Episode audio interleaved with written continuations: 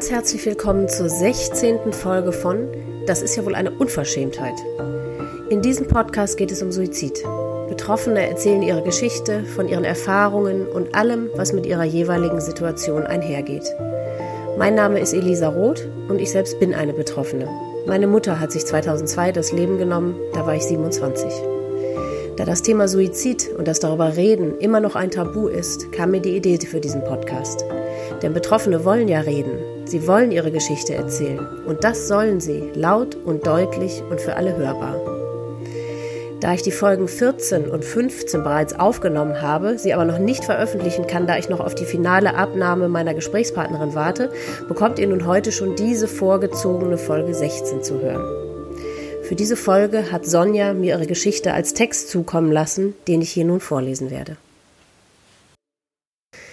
Der Tod meines Papas ist ein wichtiger Teil meiner Lebensgeschichte und dadurch auch meiner Persönlichkeit. Ich wäre wohl eine andere, wenn er heute noch am Leben wäre.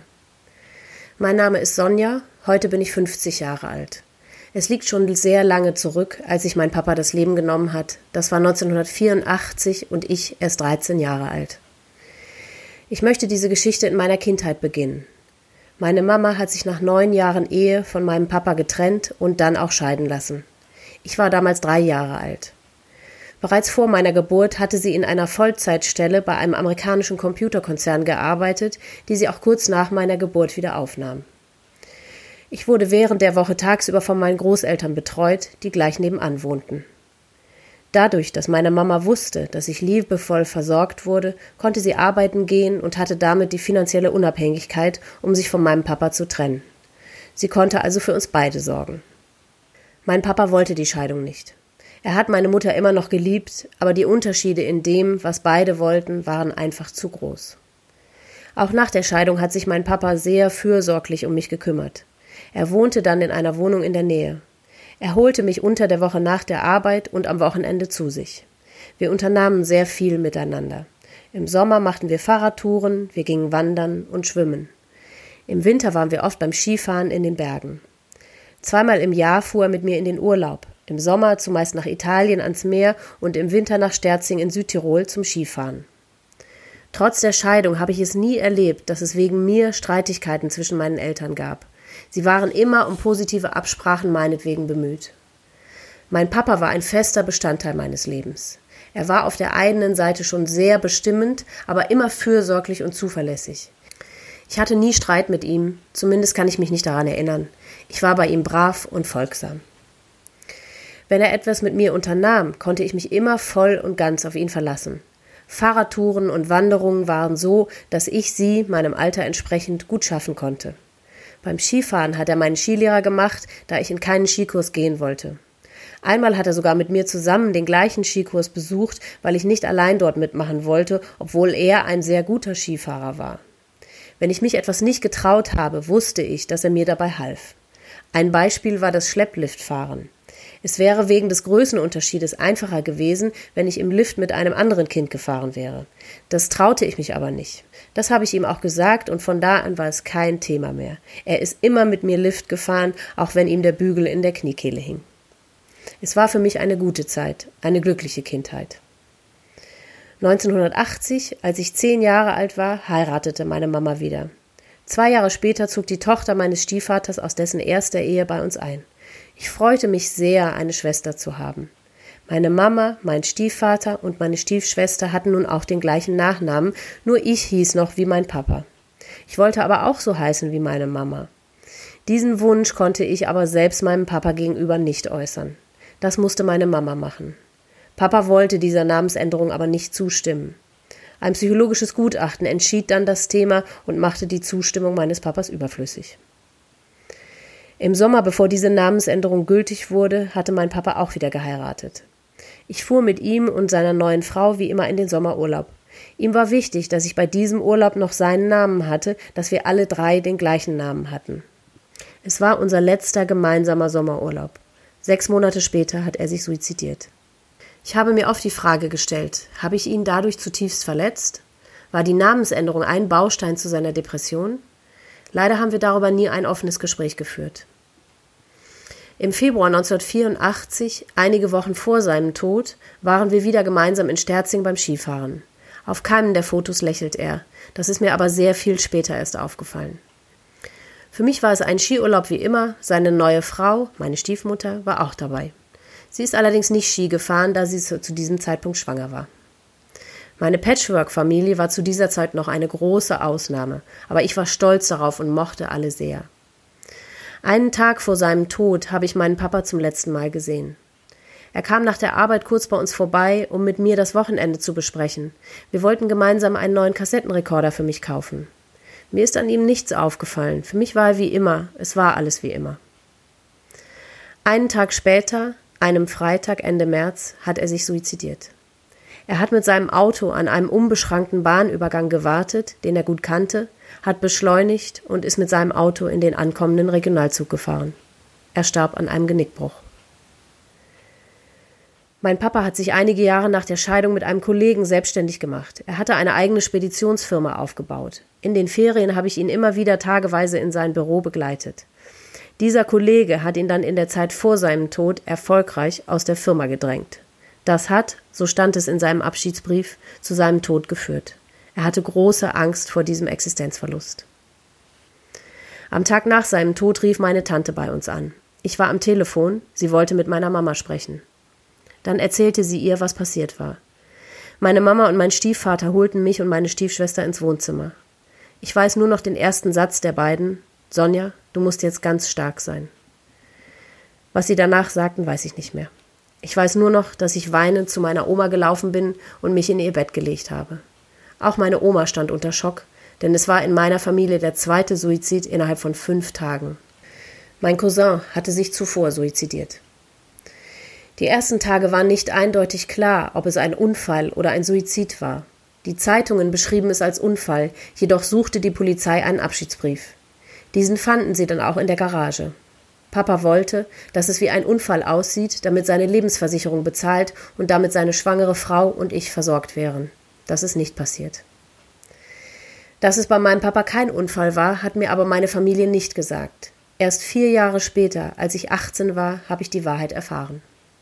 Wie es an dem Wochenende seines Suizides weiterging, wie die Stunden und Tage abliefen, weiß ich nicht mehr. Ich habe keinerlei Erinnerungen mehr daran. Am Montag bin ich aber wieder in die Schule. Meinen Freunden habe ich den Zeitungsartikel über den Unfall meines Papas gezeigt. Sie waren alle sehr betroffen und auch mitfühlend. Mir hat es gut getan, wieder in den Alltag zu kommen. Meiner Mama war das auch sehr wichtig. Zur Beerdigung bin ich nicht gegangen, meine Mama wollte das nicht. Sie wollte mich schützen und sie hatte mir ja auch nicht die Wahrheit gesagt. Ich habe meinen Papa auch nicht nochmal gesehen. Grundsätzlich wäre das möglich gewesen, da er ja an einem Genickbruch gestorben ist. Ihn nochmal zu sehen wäre für mich sehr wichtig gewesen, denn so blieb sein Tod für mich viele Jahre etwas Surreales. In den Jahren nach seinem Tod hat mich oft die Trauer überflutet, ich konnte nur noch weinen, war verzweifelt. Meine Familie hat versucht, mir so gut zu helfen, wie sie alle nur konnten, aber ich hätte damals bereits eine Therapie gebraucht. Meine Mama ist davor zurückgeschreckt, weil sie mich damit nicht stigmatisieren wollte. Es war damals noch nicht selbstverständlich, zu einem Therapeuten zu gehen, und meine Familie war dem nicht offen gegenüber.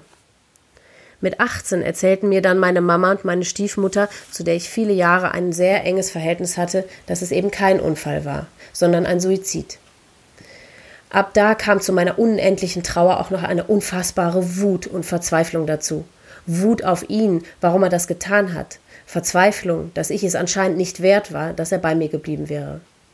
Heute weiß ich, dass das sicher nicht gestimmt hat, aber über viele Jahre waren das meine Gefühle. Ich wusste zu wenig über Depressionen. Es hat mit mir auch niemand aus meiner Familie darüber gesprochen. Über meinen Papa wurde geschwiegen. Wenn Freunde von mir nach meinem Vater fragten, bin ich immer bei der Version vom Unfall geblieben. So konnte ich mich selbst schützen. Denn jedes Gespräch über ihn hat mich mit meinen Emotionen überflutet. Das wollte ich unbedingt so gut wie möglich vermeiden. Viele Jahre, genau 33 Jahre, habe ich also den Tod meines Papas so tief wie möglich vergraben. Ich wollte nicht darüber sprechen, nicht an ihn denken. Ich hatte ihn weitestgehend aus meinem Leben gestrichen. Ich habe ihm keinen Platz und keinen Teil mehr in meinem Leben zugestanden. Nach seinem Tod waren unbeschrankte Bahnübergänge für mich sehr schwierig. Einmal musste ich mit meinem Mann deswegen sogar einen Urlaub abbrechen, weil unser Ferienhaus hinter einem Bahnübergang lag. Auch nach Sterzing in Südtirol, wo ich immer mit meinem Papa war, konnte ich nicht fahren. Ich habe es einmal versucht, bin aber zusammengebrochen. Skifahren war ein Hobby, das ich ausschließlich mit meinem Vater geteilt habe. Das war für mich nach seinem Tod nur noch sehr schwer möglich und ich habe es schließlich ganz eingestellt. Erst durch meinen Mann und meine Kinder habe ich dann wieder damit begonnen, es war aber immer emotional belastet und nicht angstfrei, so dass ich es dann komplett aufgegeben habe. Erst nach Beginn meiner Therapie konnte ich bewusst nach Sterzing fahren. Ich war an den Orten, an denen wir zusammen so oft gewesen sind. Mit Sonnenbrille weinend bin ich mit meinem Mann durch die Stadt gelaufen. Auch die Fahrt mit der Seilbahn auf den Rosskopf, den Berg in Sterzing, habe ich geschafft. Oben auf dem Berg kamen wieder so viele Erinnerungen hoch. Dort habe ich dann das erste Mal zu ihm wieder eine positive Verbindung gespürt. Mit meinem Mann und meinen Kindern habe ich sehr wenig über Papa gesprochen. Meine Kinder wussten, dass der Opa nicht mehr lebt, und als sie alt genug waren, habe ich ihnen auch vom Suizid erzählt, aber auch nicht mehr. Sie wussten viele Jahre nicht, was er für ein Mensch war, welche Rolle er in meinem Leben hatte. Im Gegenteil, meine Tochter sagte mir vor noch nicht allzu langer Zeit, dass sie lange dachte, dass Opa sehr egoistisch war, da er mich mit so einer großen Traurigkeit zurückgelassen hat. Nachdem ich mit der Therapie begonnen hatte, habe ich endlich auch mit meinen Kindern über ihren Opa gesprochen. Für meinen Mann und meine Kinder waren diese Gespräche sehr wichtig. Dadurch erfuhren sie, wer ihr Opa war, was ihn ausgemacht hat.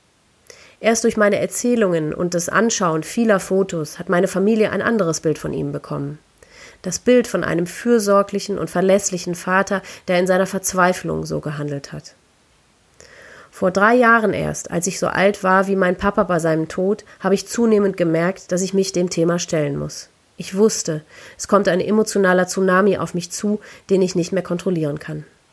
Wenn ich nicht weggerissen werden wollte, brauchte ich professionelle Hilfe.